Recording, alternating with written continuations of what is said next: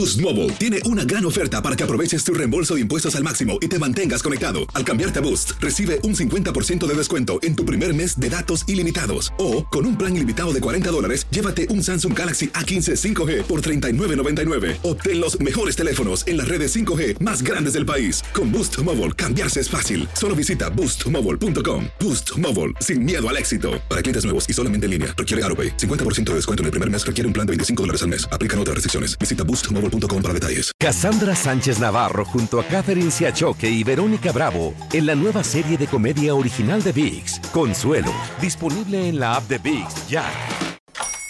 Hola, buenos días, mi pana. Buenos días, bienvenido a Sherwin Williams.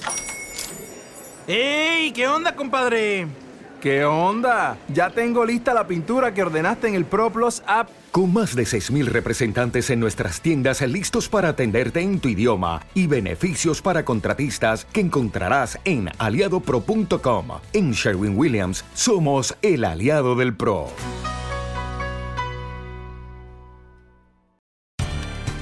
En Buenos Días América conversamos con el periodista Jorge Hernández de Univisión 23 Miami para hablar de lo que ha ocurrido en las últimas horas en el sur de la Florida con referencia a las manifestaciones y también a propósito de la reapertura.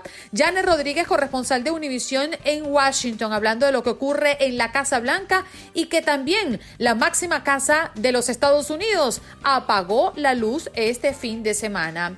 El profesor Eduardo Gamarra nos para hablar del fenómeno social detrás de las protestas y nos dimos un banquete con José Hernández, astronauta, que nos habló de lo que ocurrió este fin de semana. El cohete tripulado desde los Estados Unidos ocurre por primera vez desde suelo estadounidense después de nueve años.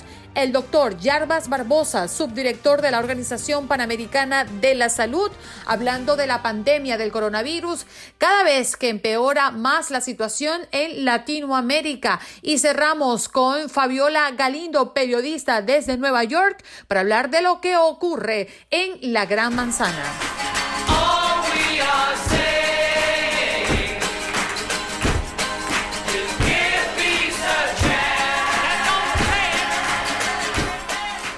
Escuchamos la canción de John Lennon porque tal día como hoy, pero en el año 1967 grabó este tema que fue pues prácticamente un himno a posteriores.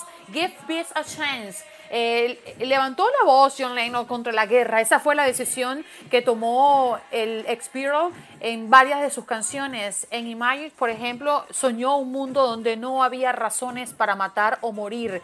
Pero sería esta canción la que se convertiría en un himno mm, pacifista en 1969 y la guerra de Vietnam pues motivó a John Lennon para grabar esta canción junto a su esposa. 1-833-867-2346. Nos vamos de inmediato para Miami. Jorge Hernández está con nosotros. Muy buenos días, Jorge. ¿Cómo amaneces? Hola, muy buenos días, Andreina, y feliz día a todos los radioescuchas. Ha sido un fin de semana bastante difícil, como tú sabes, aquí en nuestros condados.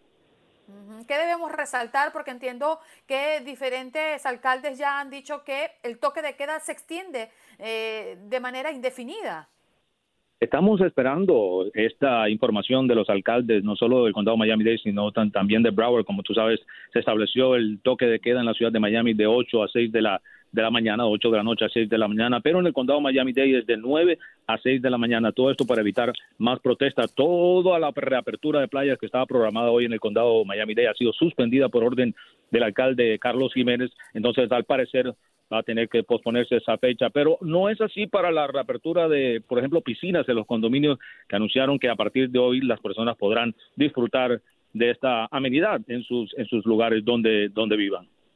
Mm, Jorge, con referencia a las manifestaciones, ¿qué es lo más grave eh, que vimos durante este fin de semana en Miami? Perdón, eh, no te escuché. ¿Puedes repetir? Que dura, que durante este fin de semana, ¿qué fue lo más grave que ocurrió en Miami en medio de las protestas? Bueno, como todos, sabemos, lo más grave fueron los disturbios y saqueos que se presentaron en el área de Bayside, que es una del área eh, turística por excelencia aquí en el centro de Miami. Entonces hubo muchos arrestos. Estamos esperando, Andreina, en estos momentos las cifras de las autoridades que esta mañana, yo sé que el fin de semana hubo eh, 58 arrestos anunciados en la ciudad de Miami, Condado Miami-Dade anunciaba 28 arrestos, el, jefe de la policía de Miami, Jorge Colina, decía que hubo muchas personas de otros estados que fueron arrestados, personas de Minnesota, de Nueva York. Entonces, uh, muchas personas hablaban de que habían personas infiltradas en estas manifestaciones y así fue confirmado por el mismo director de la policía de Miami. Sí, gracias Jorge por este reporte y bueno, esperemos que se minimicen estos actos vandálicos y que continúe la protesta si así lo, lo quiere eh, la ciudadanía, pero de manera pacífica. Un abrazo. Esa es la idea, ¿no? Que sigan las autoridades al pie del cañón y pendiente de lo que esté sucediendo. Y recuerden que hoy también comienza la temporada de huracanes aquí en el sur de la Florida, hoy primero de junio. Y recuerden que van a estar en, eh, en efecto estos toques de queda de 9 de la mañana hasta, eh, de 9 de la noche, perdón, hasta las 6 de la mañana en el condado Miami-Dade y en el condado Broward y de 8 de la mañana, de la noche a 6 de la mañana en la ciudad de Miami y hasta nueva orden de las autoridades. Obviamente todo esto para calmar un poquito los ánimos. Lo bueno aquí, Andreina, es que no nos llevamos eh, la peor parte de lo que ha sucedido, lo que hemos visto en otras partes de, de, la Unión Americana, donde ha habido hasta muertes. También te informo que ha, sido suspendido un policía de Fort Lauderdale por empujar a uno de los protestantes. Esto lo reporta el diario El Nuevo Herald. Vamos a estar también pendientes de, de, que, de cómo pagan las consecuencias, no solo del lado de las protestas, también, sino del lado de las fuerzas de la policía. Así es, Jorge. Un abrazo y hasta mañana. Nos reencontramos de nuevo. Gracias, mi amiga, y que tengas un excelente día.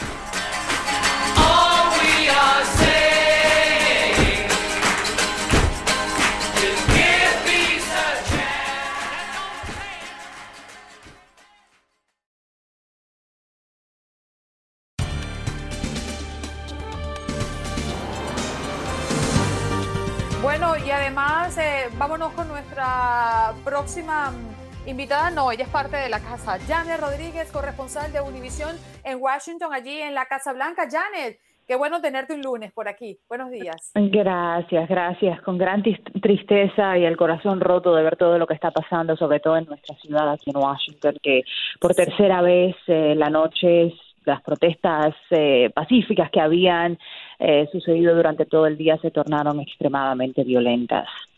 Sí, vamos a, comenzar hablando, si, si no te importa, Janet, de el apagón. Apagaron las luces en la Casa Blanca. Eh, ¿Qué significa esto y desde cuándo no ocurría? Eh, la verdad es que no te sé decir desde cuándo no ocurría, pero no es algo usual. Yo creo que lo hicieron por, eh, por seguridad. A nosotros la prensa se nos estaba pidiendo ya desde hace días, desde que empezaron las protestas, que por favor tuviéramos mucho cuidado con el video que podemos tomar dentro de la Casa Blanca. O sea, que eh, si tenemos un camarógrafo dentro, el video que se toma hacia afuera, que no revelara los puntos de seguridad y las tácticas de los agentes del servicio secreto. Así que yo creo que se hizo más que todo por, por un problema de seguridad. Sabemos que el viernes de viernes para sábado como medida de protección al presidente se lo llevaron por un tiempo al, al búnker de la Casa Blanca porque ese fue el primer día de protestas masivas y, nada, y la verdad que se, aquí se ha desplegado la Guardia Nacional, ahora también la, los agentes de la DEA eh, están ayudando a la policía local de Washington y a la Guardia Nacional a, tratar de, de controlar eh, todo este caos. Óigame, Janet, hablando de ese búnker, esa es una decisión que toma el presidente de los Estados Unidos eh, de decir, hey, quiero irme para el búnker o su servicio secreto, su servicio de seguridad personal que está minuto a minuto acompañándolo, son los que deciden, hay alto riesgo y llevémoslo como uno ve en las películas. Sí, es más bien el servicio secreto. En, eh, yo me imagino que al presidente se le debe haber dado a lo mejor la opción, eso le debe haber dicho, mira, esta es la situación al momento fuera de la Casa Blanca, creemos que esta es la mejor opción, pero sí, dentro de la Casa Blanca, aunque el presidente allí resida, la verdad es que manda en, temas de seguridad del servicio secreto y, las, eh, y la, la, familia que esté allá adentro tiene que obedecer al servicio secreto. Y, y sí, pues esos tienen que proteger al presidente como sea y si esa fue la mejor opción para ese momento, el presidente obedeció y siguió las órdenes de, esos agentes. ¿Se le está viniendo abajo el país a Donald Trump, Janet? Eh, la verdad que el, silencio otorga, como dicen. El presidente, por ejemplo, hace 19 horas que no manda un tuit, algo muy inusual para un lunes por la mañana, y que siempre amanece hablando de cualquier cosa en redes sociales. Y, por supuesto, lo habló durante el fin de semana, pero no lo hemos visto. No ha hablado, no ha hablado a la nación, no ha, eh, se le ha criticado muchísimo por a, través de todas estas protestas lo que ha hecho en redes sociales es culpar a los demócratas eh, diciendo que los gobernadores y alcaldes demócratas tienen que ser más fuertes. Dijo que el, este grupo antifascista blanco lo iba a declarar un grupo de terrorismo doméstico cuando por, ley y por otras technicalidades no se puede hacer. Entonces se le está pidiendo un mensaje de unidad. Lo ha hecho la alcaldesa de Washington aquí muy afectada por la situación. Sin embargo, no hemos visto hoy eso del presidente y tampoco parece que lo veremos hoy. Tiene una agenda eh, donde no lo veremos durante todo el día y donde no se dirigirá por ahora al pueblo norteamericano. Y entre ustedes, entre los reporteros de la Casa Blanca, ¿qué se dice, Janet? ¿Hay preocupación por este silencio? Es que lo que usted dice es bastante claro estamos acostumbrados a una actividad intensa del presidente Donald Trump, no solo en sus redes sociales, sino de salir a, poner la cara y salir a expresar sus puntos de vista, incluso sin ningún tipo de filtro. Y se pregunta uno, ¿qué está pasando? ¿Qué está pasando? Yo creo que hay una discusión interna de cómo afrontar esta situación públicamente, de si se le da las sueltas al presidente. Recordémonos, el presidente, aunque muchas veces actúa de cuenta propia, tiene asesores, hay un jefe de gabinete, hay personas que, redactan mensajes para situaciones como estas. Entonces debe haber una discusión de cómo, eh, de cómo afrontar la situación. Eh, si se le pone un teleprompter para que lea exacta las palabras que se le dice o se deja al presidente ser, ¿no? Y, animar a la, a la, nación de la manera que, que, él sepa y pueda. En tiempos anteriores, cuando ha hecho esto, no le ha ido muy bien. Cuando, dijo, si se acuerdan, en las protestas de Charlottesville, que, las personas eh, blancas que estaban cometiendo ciertos actos de violencia eran buenas personas y, eso causó muchísima crítica. Entonces, eh, yo creo que hay una discusión interna en la Casa Blanca de cómo, cómo afrontamos esta situación, cómo ponemos al presidente frente a la nación y con qué mensaje. Y eso todavía no está claro. Y nos imaginamos, Janet, que esta acción de militarizar que me parece oportuna, es mi, es mi opinión, también crea una gran tensión, ¿no? Sí, la verdad que mientras más eh, policía y frente eh, policíaco se ve en las calles, más tensión crea entre los manifestantes, pero la verdad que mi opinión también que en este momento lo necesario es la Guardia Nacional y, que la gente empiece a respetar los toques de queda y como único se hace respetar los toques de queda eh, para los vándalos es con más fuerza y agentes de la ley en las calles, entonces eh, la verdad es que es necesario, no solo aquí en Washington, pero a través de todo el país. ¿Sabe, Janet, que recuerdo, creo que fue el, viernes o el jueves, que el presidente Trump escribió en Twitter cuando los manifestantes rodeaban la Casa Blanca? Él, él hablaba de que si se metían, iban a encontrar unos perros terribles y un armamento como él nunca había visto. Eh, es normal que un presidente de los Estados Unidos eh, lance este tipo de amenaza velada, hablando sobre la seguridad de la que es quizás la casa más custodiada del mundo? La verdad es que estamos viviendo momentos sin precedentes. No, no habíamos visto un, un, presidente que hablara de esta manera en redes sociales a más de 80 millones de seguidores que tiene allí o que diga, como dijo la semana pasada, cuando empiezan los saqueos, empiezan los disparos, aunque después trató de retractarse de ese de ese mensaje. Eh, entonces, la verdad es que estamos manejando unas aguas en las por las que no habíamos pasado. No en, no en cuanto a la violencia, hemos estado aquí, no estamos ajenos a lo que está sucediendo el día de hoy, pero ante un liderazgo que que la verdad muchos dirían que falta en, el, en este momento y que lo que se expresa en redes sociales, como bien dijo el gobernador de Minnesota la, la semana pasada, no ayuda y no es lo que se necesita en este momento. Janet, tampoco podemos olvidar un momento histórico, ¿no? Durante este fin de semana, eh, de hecho, la presencia del presidente Trump acá en la Florida eh, en el lanzamiento de este, mm, eh, este cohete tripulado. Sí, señor. Dice que es un verdadero talento, una verdadera genialidad y nadie hace esto como nosotros. Algunos de los discursos que dio Trump durante su estadía allí en Cabo Cañaveral, pero también prometió que estarían yendo a la luna para el 2024. ya veremos si eso sucede. Lo que sí hizo esta administración, ya veremos. Pero este gobierno sí eh, devolvió no el, los hombres al espacio eh, en, eh, a través de la NASA y de esta compañía privada. Si, si recordamos bajo el presidente Obama y la crisis económica, esto fue ah, algo que, que, se tuvo que, que recortar. No había dinero en aquel entonces y se puso fin a, estos vuelos eh, espaciales y dentro de los Estados Unidos, o sea, los, los astronautas eh, estadounidenses sí siguieron viajando, pero no a través de, de, la NASA. Y la verdad que sí, que el presidente ha logrado que esto vuelva a ser una prioridad y lo, lo hizo como prioridad en su gobierno, pero, pero bueno, volvemos a la crítica. Fuiste a, la NASA, fuiste a la, al lanzamiento del cohete el sábado, pero no te has podido dirigir a la nación ni, ni el domingo, ni, ni el sábado mismo, ¿no? En cuanto a todas estas protestas que ya estaban andando desde la semana pasada. Entonces hay una discordancia que muchos les están criticando de que puedes ir a algo alegre, pero no te atreves a dar la cara necesariamente a, todo este caos que está sucediendo. Óigame, Janet, quiero salírmele un poquito del tema de, las protestas e ir al coronavirus porque no podemos dejarlo a un lado. Eh, ¿Se ha vuelto a saber algo de las dos personas eh, contagiadas en la Casa Blanca? ¿Se han incrementado los controles?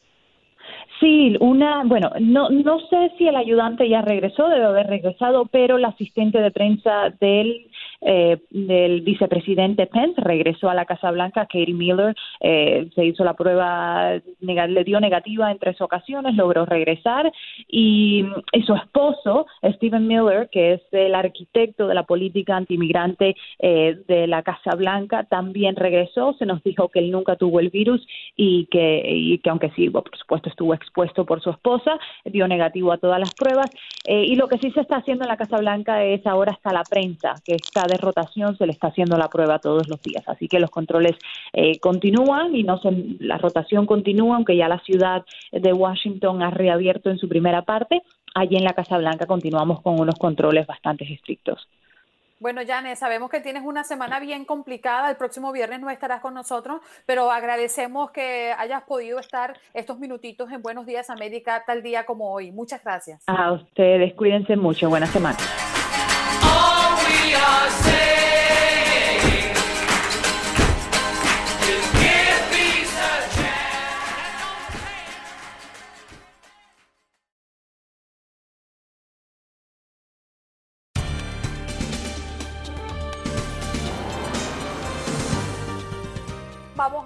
con el profesor Eduardo Gamarra. Hoy nos acompaña para hablar de este tema y es el fenómeno social detrás de las protestas. Muy buenos días, profesor. Agradecidos enormemente por estar nuevamente con nosotros. Un placer estar con ustedes. Bueno, yo creo que en un principio debemos eh, eh, darle lectura o cómo le da usted lectura a estas manifestaciones que se han armado durante los últimos días en Estados Unidos. Eh, ¿cómo, ¿cómo, nacen estos fenómenos? socialmente, ¿cómo podemos verlo? Pues mire, yo creo que es importante particularmente para inmigrantes hispanos entender algo eh, que en mi opinión es muy importante. Yo llevo 45 años en este país y he tenido el privilegio de, ser testigo de las luchas por los derechos civiles, lideradas por afroamericanos eh, que venían de, una, de un país que tenía básicamente un sistema de, apartheid eh, muy similar a lo que se vivía en, en Sudáfrica en los años 60 pero han sido más de 50 años de luchas civiles que terminaron en el tipo de sociedad que hoy tenemos. Una sociedad donde legalmente, ¿no? Los, los hispanos y los, y los afroamericanos y la gente de color tiene igualdad ante la ley, pero en la práctica, y esto es lo, lo lamentable, ¿no? que el racismo sigue eh, existiendo por debajo de la superficie. Es la forma en la que actuamos, a veces, a veces de manera sutil y a veces de manera pues muy clara, como lo que vimos con el caso del señor Floyd en Minnesota. Y este, este tipo de racismo, yo no creo que, que, sea, que sea institucionalizado, como dice mucha gente, pero sí es absolutamente perceptible en, el accionar de la gente. Y lo lamentable es que en los últimos, yo diría, eh, ocho años más o menos, el racismo ha vuelto a tomar, eh, a tomar yo diría, la página central de la política de este país y en gran medida, desafortunadamente, eh, alentada por el liderazgo del país. No solo por la Casa Blanca, pero también por miembros del Congreso, miembros del Senado y sobre todo también a nivel local. Entonces, estamos, a pesar de ese gran éxito en la lucha por los derechos civiles, estamos hoy en el 2020 de alguna manera tan polarizados o más polarizados que en los años 60 cuando empezó la lucha por los derechos civiles. Eduardo, buenos días, le saluda Juan Carlos Aguiar. ¿Qué tal, Juan Carlos? Yo quisiera saber si tenemos en este momento el caldo de cultivo perfecto en Estados Unidos para una revolución social. Y es que estamos viendo lo sucedido con George Floyd, yo al menos lo interpreto como que fue la última gota que rebosó la copa. Veníamos de dos meses de encierro, de los cuales las personas ya estaban aburridas, hastiadas, un desempleo de 40 millones de personas, falta de dinero, crisis económica, eh, el miedo, el temor a caer enfermos, un número de muertos por coronavirus que no nos imaginábamos. ¿Podrán recrudecerse estas situaciones a raíz de todo esto que se está uniendo? No, Juan Carlos, sin, lugar a dudas, obviamente el contexto de coronavirus eh, eh, exasperó los ánimos, ¿no? Eh, casi, casi la mayor, todos nosotros hemos estado encerrados por dos meses y medio y eh, las ansias de salir y de volver y restaurar esta economía, pues obviamente han sido grandes. Pero Juan Carlos, lo que, lo que estamos viviendo en términos raciales es, es otra cosa. no te olvides que hace poco, hace dos semanas nomás, estábamos debatiendo a nivel nacional la muerte de un muchacho adolescente que estaba corriendo en un pueblito de Georgia. Y, si nos remontamos y haces un, recuento muy simple de las acciones policiales en contra de muchachos negros en este país, pues eh, llenan decenas de decenas de páginas y tú puedes revisar eh, periódicos locales, puedes revisar periódicos nacionales, prensa de todo tipo y por supuesto unos medios sociales. Entonces yo creo que es la combinación de cosas, pero no nos debemos olvidar eso lo que lo que dije al principio, ¿no? Que vivimos en un país tan polarizado donde el liderazgo que tenemos en este momento hace todo lo posible para exacerbar la polarización, no para conciliar eh, los ánimos entre, entre norteamericanos, ¿no? Y, y quizás eso es lo lamentable, que estamos en un momento donde hay una pérdida total de confianza en la institucionalidad del país. Y, eso ha sido la fortaleza de este país. Y, cuando me refiero a la pérdida total de confianza, quizás lo peor no es perderle confianza al presidente, a los partidos, al Congreso, al, al Poder Judicial, pero perderle confianza a la policía. La policía que nos debe proteger, ¿no? Es más bien vista como una policía que acecha a sus ciudadanos. Y yo creo que ese problema perceptual es el problema más, más dramático porque va a ser el más difícil de sobreponerse, particularmente si la policía no cambia, ¿no? Si la policía no cambia en la forma en la que ejecuta sus acciones cotidianas en, en esos barrios, en, en, en realidad en cualquier barrio donde haya una persona de color. Eh, profesor, ¿qué quiere usted decir con no poder em, sobreponerse? Bueno, eh, yo el, gran temor que tengo hoy en día es que eh, desde Washington, desde la Casa Blanca, desde sectores del Congreso de Estados Unidos, eh, estamos promoviendo este discurso de orden, ¿no? Y no el discurso de la conciliación. Yo creo que mientras persista ese discurso de orden sobre conciliación, vamos a, persistir en este tipo de confrontación. El país está absolutamente polarizado. La única forma de recomponer este país es reconstruir el centro, el centro donde pueda de alguna manera primar la racionalidad política, donde las emociones dan paso a la institucionalidad. Y yo creo que en este momento al menos eh, si es que el liderazgo no cambia la retórica, ¿no? Entonces vamos a enfrentarnos a periodos de violencia como a los que nos estamos enfrentando. Y, yo le diría, yo no estoy justificando la violencia, creo que es horrible lo que ha pasado en la mayoría de las ciudades de, Estados Unidos. esa violencia no se justifica, pero sin embargo es la forma por medio de la cual la gente está expresando su frustración con la imposibilidad de cambiar eh, a esa institución, sobre todo a la policía. Profesor, ¿y en qué se diferencian estas manifestaciones a las manifestaciones que ocurren en nuestros países? En, eh, bueno, mira, esa es una muy buena pregunta, porque, porque por ejemplo, eh, fíjate las manifestaciones que, suceden o que sucedieron en, en, un país como Venezuela, ¿no? Un, país frustrado por una dictadura, un país frustrado por, por, una crisis económica de proporciones históricas, ¿no? Eh, ¿Se justifican esas manifestaciones en la calle? Por supuesto, pero ¿se justifica la represión eh, de, Maduro eh, porque había desorden social? Pues ahí, ahí yo creo que está el debate nuestro, ¿no? Entonces acá la preocupación que yo tengo es que si respondemos con fuerza vamos a tener muertos en la calle de los Estados Unidos y vamos a tener mucha gente presa y lo que vamos a hacer es profundizar esta situación. En vez de tratar de conciliar y en vez de dejar ¿no? estas tendencias, yo diría, hacia el autoritarismo que también están presentes en este país.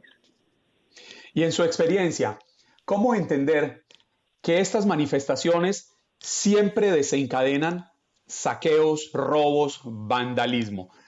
Es algo que se repite en las protestas aquí en Estados Unidos, pero a lo largo y ancho del planeta.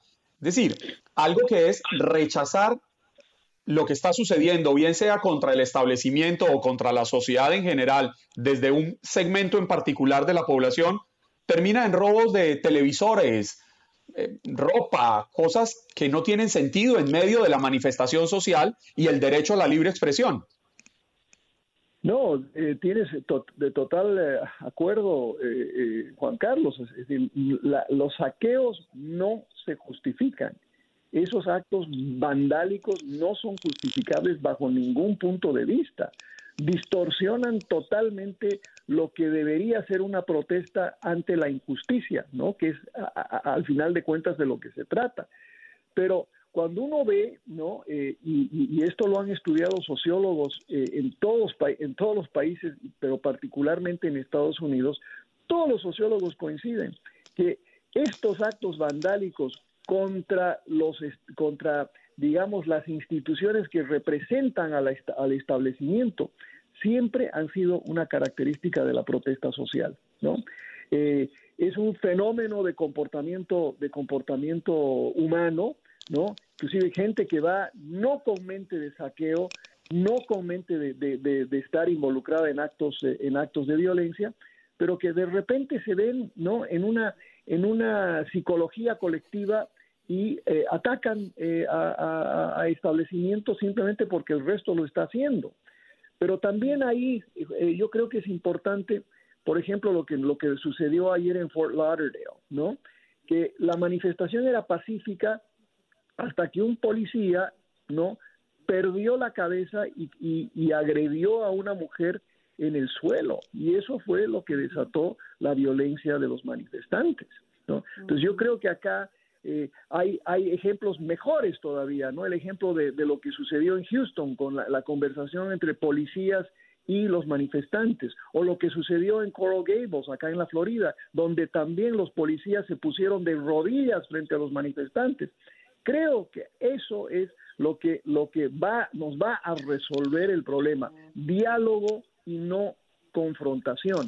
Y al contrario, eh, eh, profesor, lo que ocurrió en el CBS, acá en el sur de la Florida, de que otros manifestantes se pusieron como barrera en la puerta del establecimiento para que otros que sí querían provocar el caos no partieran los vidrios y entraran a saquear. Los mismos que estaban dentro de las manifestaciones dicen, no, esto no es lo que queremos. Y hubo una confrontación entre manifestantes y manifestantes, que no sé si llamarles manifestantes a esos que querían pues vandalizar este establecimiento privado. Profesor, se nos fue el tiempo. Agradecemos enormemente siempre que pase por aquí. Es enriquecedor. Eh, escucharlo, lamentamos que sea dentro de este marco de tragedia, ¿no? Dentro de este país maravilloso. Bueno, un placer estar con ustedes. Muchas gracias.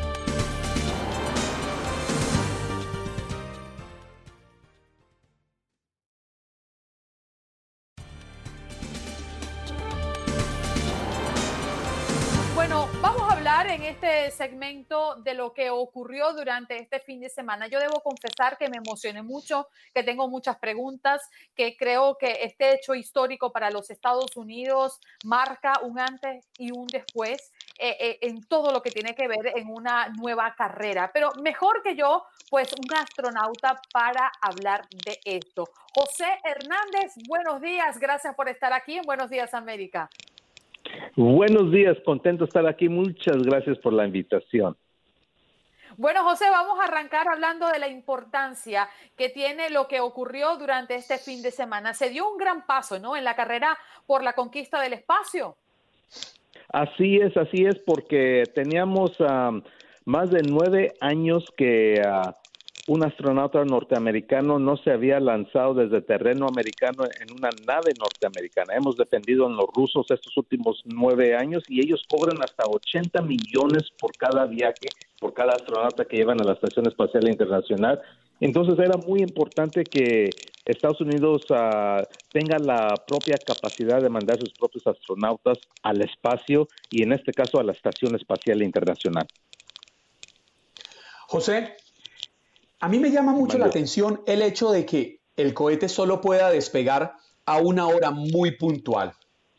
Y leía que tiene que ver con los giros que da la estación espacial a la Tierra y la forma en que debe alcanzarlo y acoplarlo, y por eso solo eran unos huecos, porque uno decía, hombre, cuando yo voy saliendo de mi casa, me voy a montar al carro, pero veo que está lloviendo y, me, pero que ya está aclarando al fondo y que en media hora ya, ya no va a haber lluvia pues me espero y arranco. Pero en los cohetes no es lo mismo. ¿Por qué en lenguaje muy sencillo no nos aterriza a, nosotros y a los oyentes? ¿Qué es lo que sucede? Así es, así es. Mira, lo que pasa es que si uno nomás quiere ir al espacio, te puedes lanzar a cualquier hora del día. Te vas al espacio y no hay problema. Ahora, el detalle aquí es que la Tierra gira en una dirección, en un ángulo y la Estación Espacial Internacional gira en otro ángulo. Entonces hay que esperar que los dos estén alineados para poder lanzar el, el cohete y que pueda alcanzar la Estación Espacial Internacional. O sea, debe de lanzarse en el mismo plano. ahora, es posible que se pueda lanzar a cualquier hora y cambiar de plano pero lo que pasa es que se gasta mucha energía, mucho combustible en hacer eso, entonces le conviene mejor esperar, por eso tienen esas ventanillas de 15, 20 minutos que puedan lanzar y si la pierden tienen que esperar otro día para que se vuelva a alinear. De hecho, el proceso cuando ya están cerca de la nave, eh, de, la estación espacial como tal, tienen que cumplir con un protocolo. Yo vi que pasó mucho tiempo en cuanto llegaron, conectaron eh, y luego se bajaron los astronautas. ¿Qué pasa durante todo ese tiempo? Eh, José, me parece que, que hay un protocolo bien interesante allí. Sí, sí, hay un protocolo muy interesante porque lo que pasa es que en la cápsula Dragón de SpaceX, eh, y, ahorita hablamos de la cápsula, la nueva tecnología, se, acopla con la Estación Espacial Internacional. Y entonces ya tienen un compartimento entre ah, la Estación Espacial Internacional y, y, ah, el Dragón, donde se tiene que ah, poner aire porque estaba en lo vacío donde se conectaron. Y ese compartimento que ya está sellado se sella, se, se introduce aire para ponerla a la misma presión 4.7 psi que tiene el dragón y la estación espacial. Luego se espera un buen rato para que ah, se vea que no ah, exista ninguna fuga que está deteniendo la presión y luego ya se abren las puertas de los dos lados y ya tienen un, un, un túnel donde se puede cambiar de una nave a la otra. Por eso es el protocolo bastante largo, es por seguridad y asegurar que todo está bien sellado, que no haga fuga, porque entonces podría ser peligro para las dos naves. Óigame, José, uno, uno entiende que todas estas cosas son costosísimas, que hay que invertir demasiado dinero, pero cuando, le, le voy a hacer una comparación, cuando yo digo tengo que ir a Nueva York y de pronto de un día para otro el tiquete está en 500 dólares, 600 dólares, no en los 200, 250, 300 que uno acostumbra, pues yo me aterro. 600 dólares un tiquete a Nueva York, pero también leía la semana pasada que el tiquete que pagaba Estados Unidos para enviar uno de sus astronautas a la estación espacial estaba en 84 millones de dólares. ¿Por qué esas cifras? Bueno, primero hay que reconocer que viajar al espacio ah, no es algo trivio, o sea, es algo complejo y algo costoso. Y simplemente los transbordadores que nosotros usábamos, por ejemplo, mi misión en el 2009, cada de esas misiones se estima que se gastaba 500 millones de dólares para realizar. O sea, es, son ah, costos uh, bastante pesados. Ahora, los rusos, como eran el, el, único juego en el pueblo, pues ellos ponen la tarifa que quieran, ¿verdad? Yo, yo creo que podrían haber uh, cobrado 20 millones y aún así les iba bien, pero como sabían que eran los únicos, pues se aprovechan y entonces en este caso por eso era muy importante que Estados Unidos desarrollara su propia capacidad para ya no tener que tener ese, ese abuso, como quien dice, de la Agencia Espacial Rusa. Sí, sí. José, cuando usted fue al espacio, ¿fue en una de estas misiones en las que se pagaban ese dinero por el, por el cupo, por el puesto? No, porque yo les hubiera pedido la mitad y no voy, ¿verdad? Y me quedo con la mitad y todos ganamos.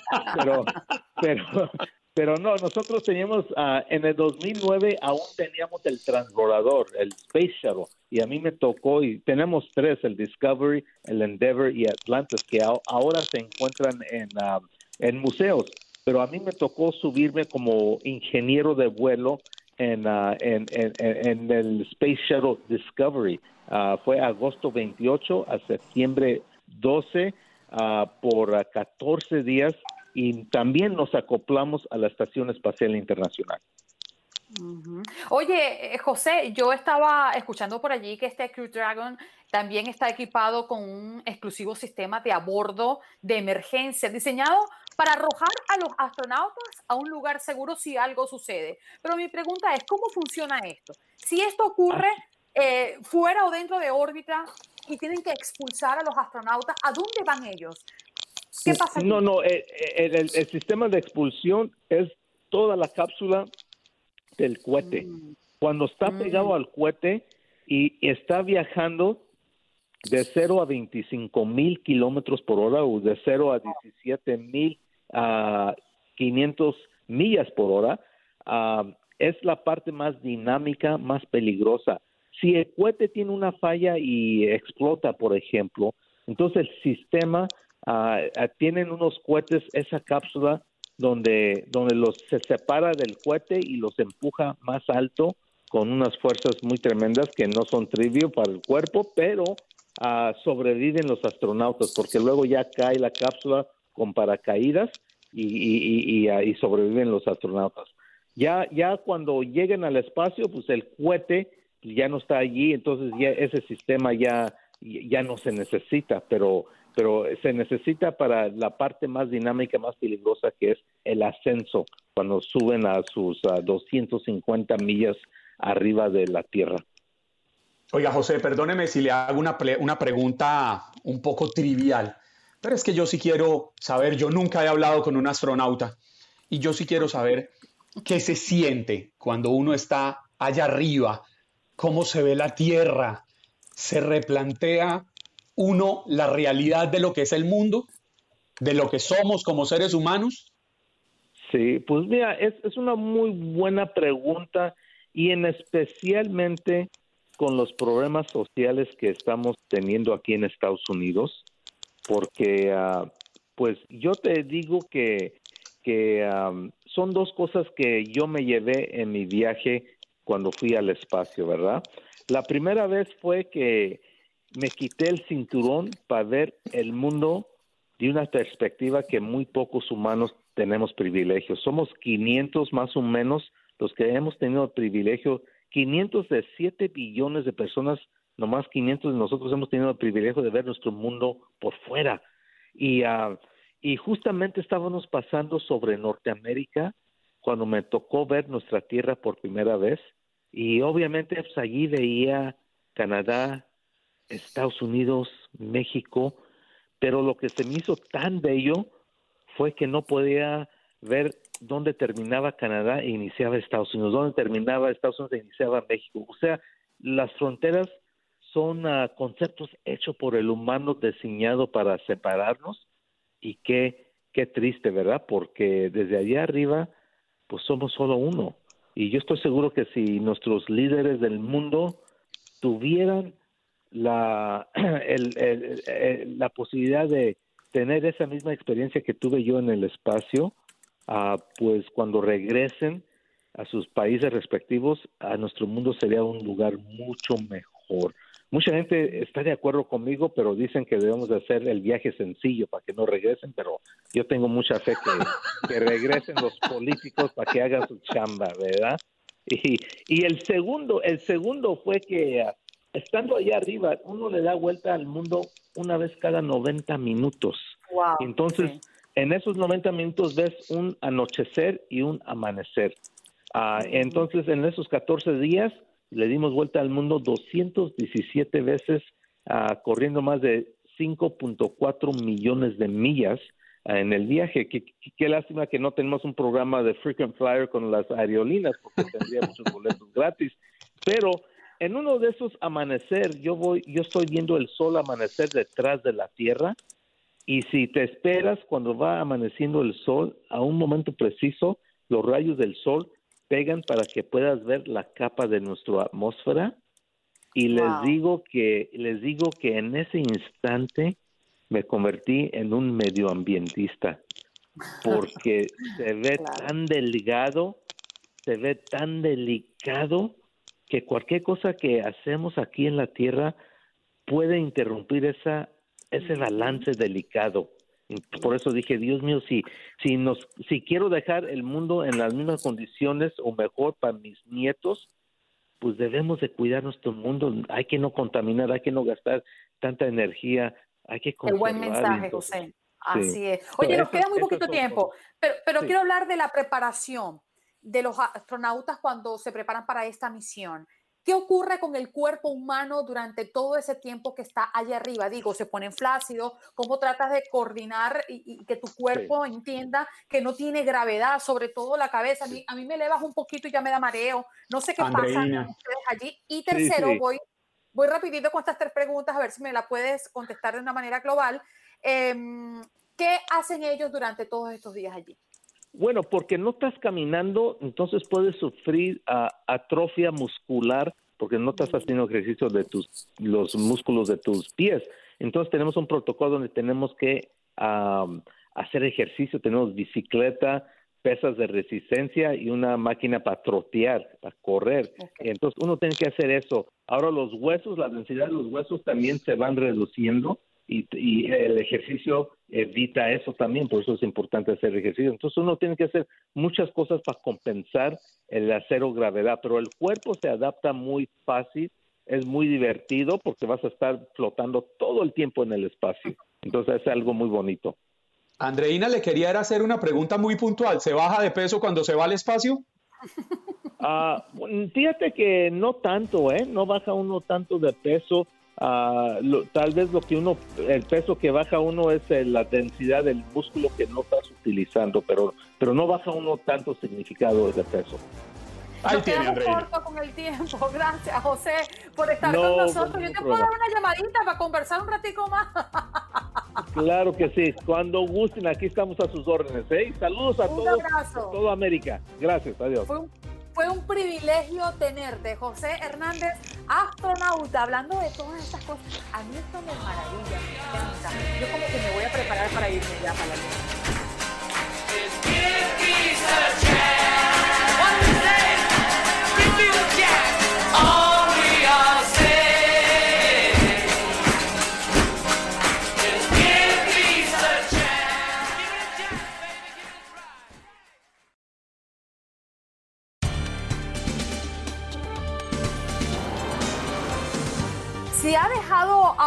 ¿No? Por estos últimos días a propósito de las protestas, pero también de alguna manera hay una preocupación puntual por la ola de contagios que podría estar generando eh, estas concentraciones, porque también debemos mencionar que muchas de las personas que se han dado cita en las calles en diferentes ciudades de este país se han dispuesto a manifestar sin ni siquiera mascarillas y esto está provocando especial atención entre el sector de salud y por supuesto a los que pretendemos que esto se acabe lo más pronto posible. Para conversar un poco de lo que también está ocurriendo en nuestros países, tenemos al doctor Yarbas Barbosa, subdirector de Organización Panamericana de la Salud. Muy buenos días, ¿cómo está, doctor? Gracias por estar con nosotros.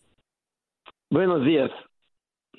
Bueno, la pandemia del coronavirus cada vez empeora más la situación en Latinoamérica, mientras eh, los casos siguen aumentando desproporcionalmente en países como Brasil o como Venezuela o también Nicaragua, que está dentro de esta lista eh, como primeros, lamentablemente. Eh, ¿Qué podemos decir? ¿qué, ¿Qué podemos adelantar? ¿Cómo se puede medir correctamente la magnitud de la pandemia en nuestros países?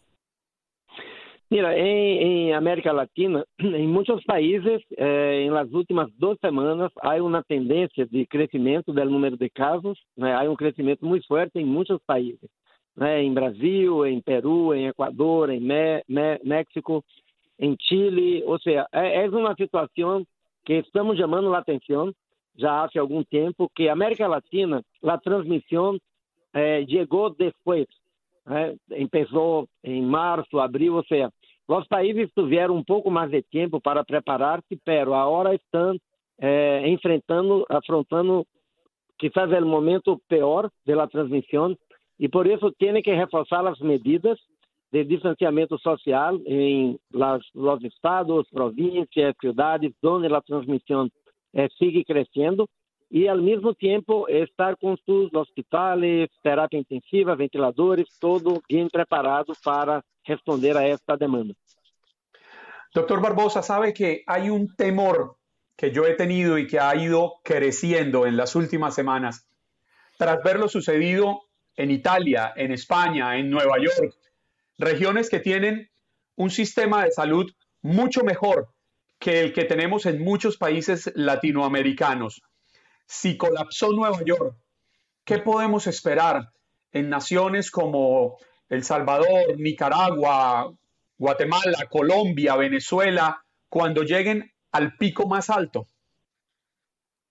Sí, lo que pasó en Nueva York, en norte de Italia y mismo en Guayaquil, en Ecuador, es que no, no, no adoptaron las medidas de distanciamiento social en el momento adecuado.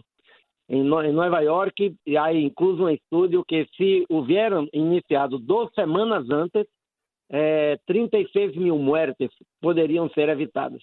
Então, os países de América Latina, em sua grande maioria, adotaram medidas de distanciamento social. Então, eu não creio que se pueda passar uma situação como essa que, que ocorreu em Nova York por este, eh, por este, eh, esta característica. Eh, pero não se pode barrar a guarda de maneira, não, não, não se pode porque estamos eh, em el meio de, de este momento de crescimento de los casos. Então, aí há que monitorear duas coisas, eh, principalmente. A primeira é a velocidade da transmissão. sigue eh, aumentando a velocidade da transmissão, se sigue aumentando, tem que adotar medidas mais efetivas de distanciamento social. E, ao mesmo, mesmo tempo, há que monitorear como está a ocupação das camas de, de los hospitais, de terapia intensiva e ventiladores. Ou seja, com esses, eh, indicadores para monitorear essas duas dimensões, os países estão eh, buscando responder a essa situação. É necessário ter muito cuidado, manter um monitoreio muito, muito, muito cercano, muito preciso da situação para evitar que os serviços de saúde tenham sua capacidade sobrepassada. Esse é o maior erro que temos. A ver, estamos conversando con el doctor Jarbas Barbosa, subdirector de la Organización Panamericana de la Salud. Si, miramos a nuestros países, por ejemplo, el caso de El Salvador, que hasta el día de hoy, doctor, reporta cerca de los 2.000 casos, podríamos decir, que es un caso de éxito y lo voy a meter dentro de las comillas, eh, porque ningún país que tenga pues eh, de coronavirus puede ser exitoso. Pero usted podría tomar esto como un ejemplo y qué podría eh, usted analizar en torno a El Salvador para poder tener una de las mejores cifras eh, de la región? Mire, eh, yo, eh, nosotros tenemos mucho cuidado de, de evaluar durante el proceso eh, eh, uma situação específica de cada país.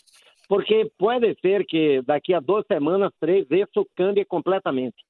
Pero las, las medidas que se devem adotar para garantizar o sucesso, eu creio que são muito, muito claras em, em todos os países.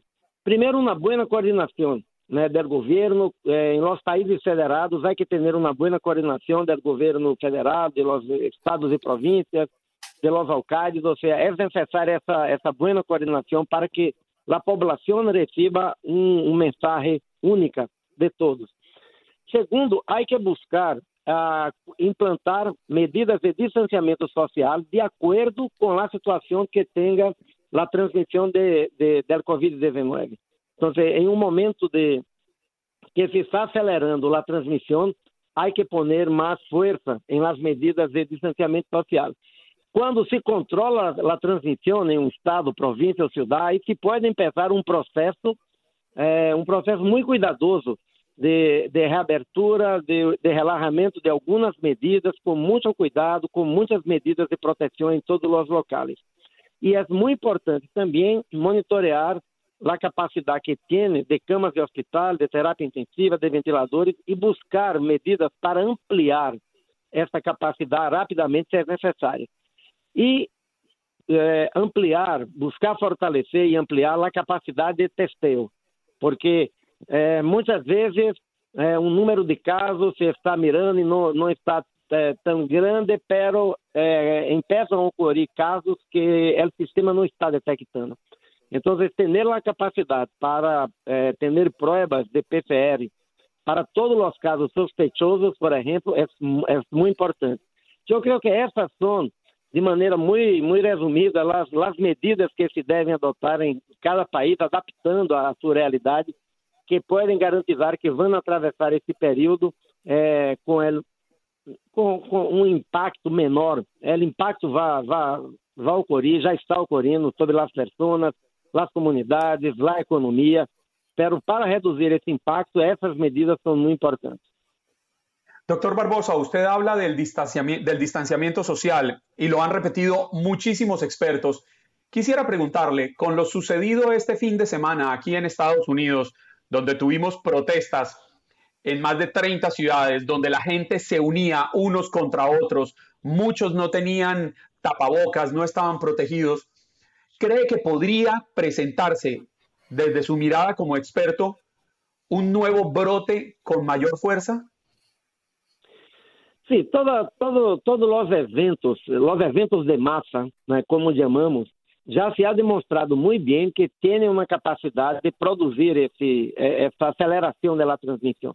Né? Partidas de, de, de, futebol, por exemplo, é, cultos é, religiosos, também to, todos esses shows de, de, artistas, de música, todos esses eventos onde muita gente está muito cerca uma das outras e sem cobrir bocas, pode ser um evento que, que acelere a transmissão. Né? porque aí se há eh, algumas pessoas eh, em período de maior transmissão do vírus, se pode rapidamente ter de cada uma uma infecção para 8, 10, 20, 30 pessoas. Então, é um risco, é seguro que é um risco importante, porque durante esse, esse período que estamos a viver, todo, todos os eventos de massa, de qualquer natureza, religiosos, culturais, políticos, podem ser um risco para a transmissão. Doctor Yarbas, eh, se nos agota el tiempo, pero no quiero que usted se vaya sin tocar este tema puntual, eh, polémico y preocupante. Tiene que ver con la Organización Mundial de la Salud. Hace un par de días el presidente de los Estados Unidos dijo que este país rompe relaciones con la Organización Mundial de la Salud porque además de muchos temas internos, dice que mientras Estados Unidos pagaba 450 millones de dólares al año a esta Organización Mundial de la Salud, China pagaba solo 40 y que China se estaba apoderando o tenía el control de la Organización Mundial de la Salud con el rompimiento de relaciones por parte de Estados Unidos, eh, ¿en qué afecta a la Organización Mundial de la Salud y qué tanto eh, hay injerencia de China dentro de este organismo? Mire, eh, primeiro sobre o pago de los países para a Organização Mundial de la Salud, uh, los países utilizam a mesma escala do sistema Nações Unidas. O sistema Nações Unidas, cada país tem um voto. Eh, um país rico tem o mesmo voto que um país pobre. Essa, essa é a base do sistema. Foi assim que se criou eh, em el pós-guerra, eh, desde o final dos anos 40 e até hoje funciona dessa maneira. É distinto de los bancos.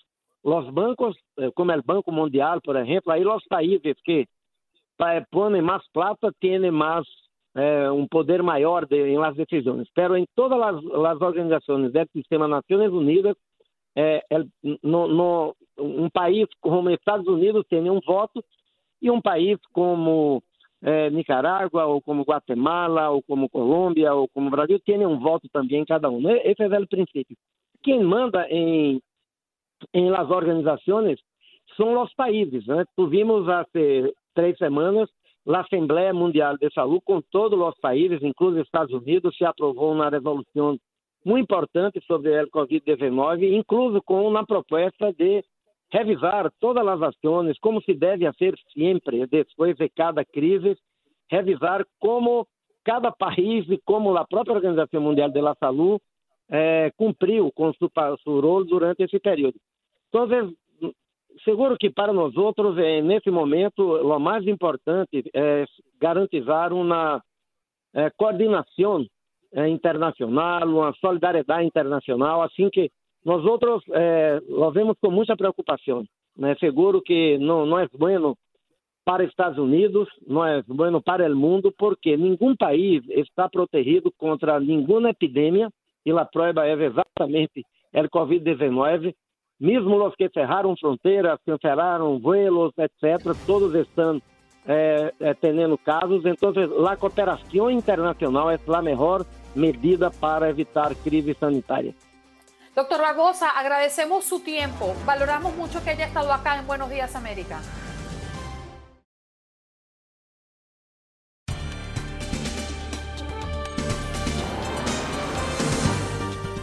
Nos vamos de inmediato a Nueva York. Como ya se los habíamos prometido, tenemos a Fabiola Galindo, periodista de Univisión en La Gran Manzana, corresponsal de Univisión en Nueva York. ¿Cómo está Fabiola? Gracias por tu tiempo, gracias por compartir con nuestra audiencia.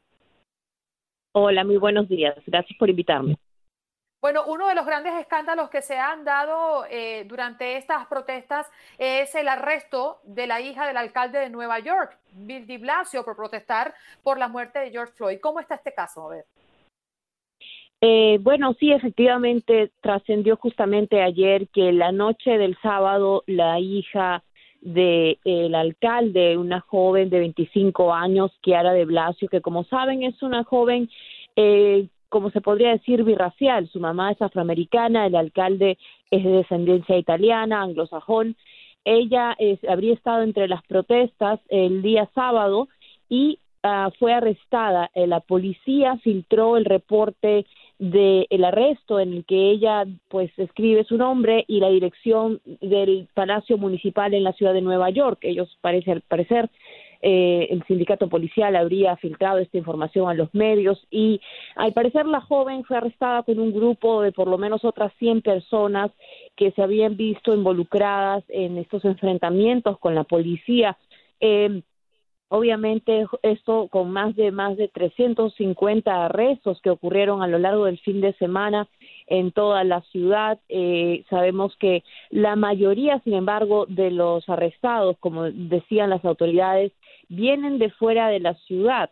Se podría tratar quizás de algunas personas eh, infiltradas que están incitando a la violencia. Te puedo decir que en nuestra cobertura de las marchas hemos podido presenciar muchos momentos de, pacíficos. Los jóvenes querían salir a alzar su voz sobre esa violencia policial que sufre la comunidad afroamericana y muchos de ellos, incluso los líderes de varias organizaciones, se unían en las puertas de los negocios que estaban a punto de ser saqueados para evitar que otras personas con, eh, digamos, propósitos personales eh, logren su propósito, ¿no? Y, eso lo vimos repetidamente, sin embargo, no se podía, no podía ocurrir en todas las tiendas que han sido saqueadas aquí, en el, por ejemplo, en el distrito de Soho, en Manhattan, donde se venden tantas, eh, donde hay tantas tiendas de diseñadores, de productos muy caros.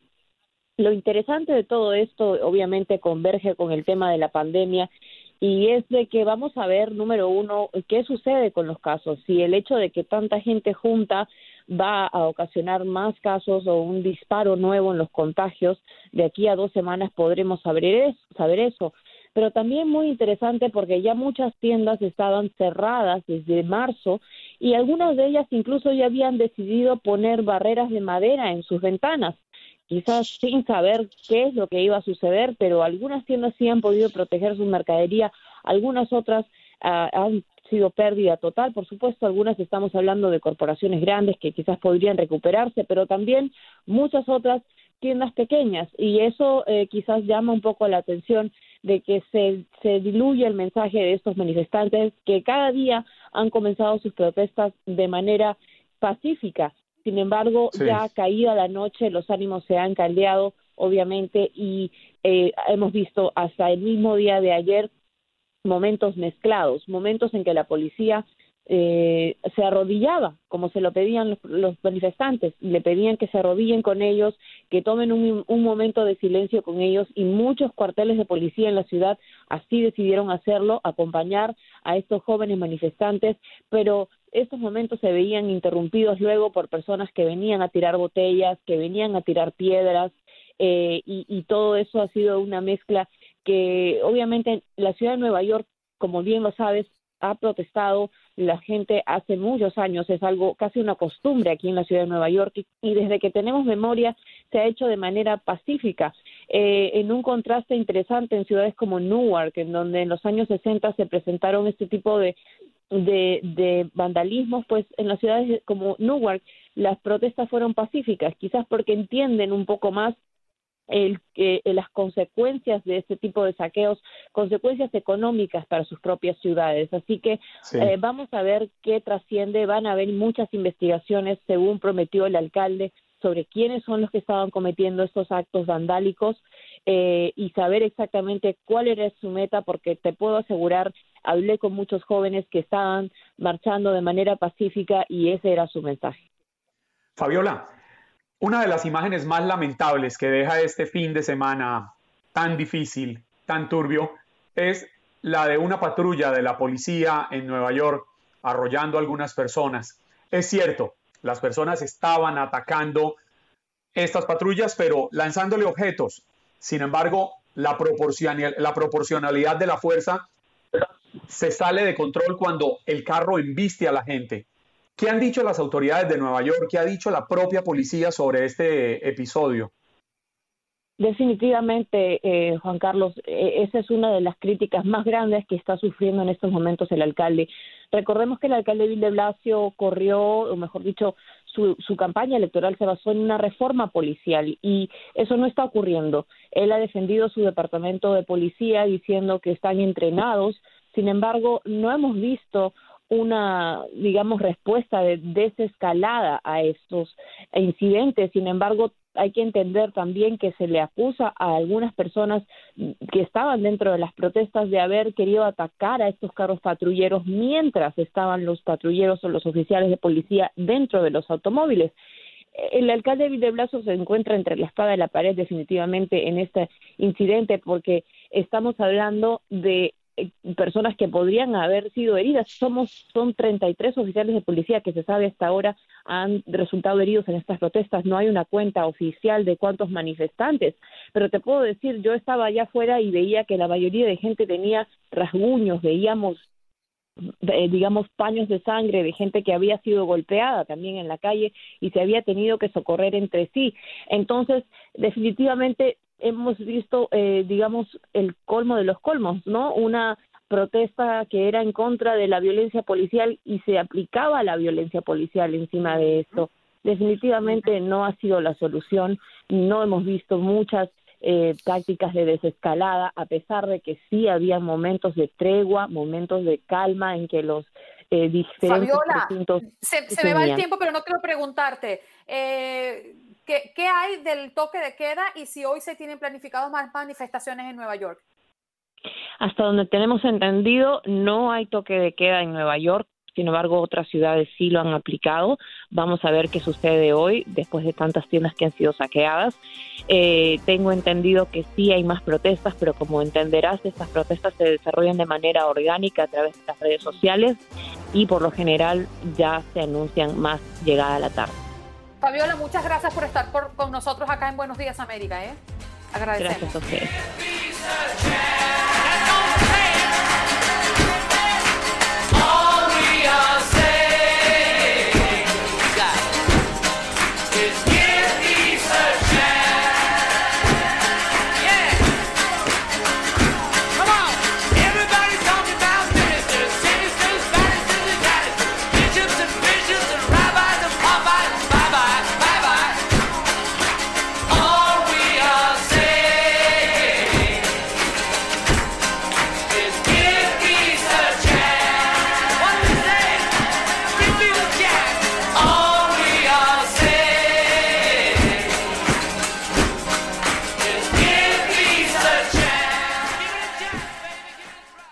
Boost Mobile tiene una gran oferta para que aproveches tu reembolso de impuestos al máximo y te mantengas conectado. Al cambiarte a Boost, recibe un 50% de descuento en tu primer mes de datos ilimitados. O, con un plan ilimitado de 40 dólares, llévate un Samsung Galaxy A15 5G por $39.99. Obtén los mejores teléfonos en las redes 5G más grandes del país. Con Boost Mobile, cambiarse es fácil. Solo visita boostmobile.com. Boost Mobile, sin miedo al éxito. Para clientes nuevos y solamente en línea, requiere AroPay. 50% de descuento en el primer mes requiere un plan de 25 dólares al mes. Aplican otras restricciones. Visita boostmobile.com para detalles. Cassandra Sánchez Navarro junto a Catherine Siachoque y Verónica Bravo en la nueva serie de comedia original de VIX, Consuelo, disponible en la app de VIX ya. When you drive a vehicle so reliable it's backed by a 10-year, 100,000-mile limited warranty, you stop thinking about what you can't do and start doing what you never thought possible. Visit your local Kia dealer today to see what you're capable of in a vehicle that inspires confidence around every corner. Kia, movement that inspires. Call 800 333 4KIA for details. Always drive safely. Limited inventory available. Warranties include 10 year 100,000 mile powertrain and 5 year 60,000 mile basic. Warranties are limited. See retailer for details.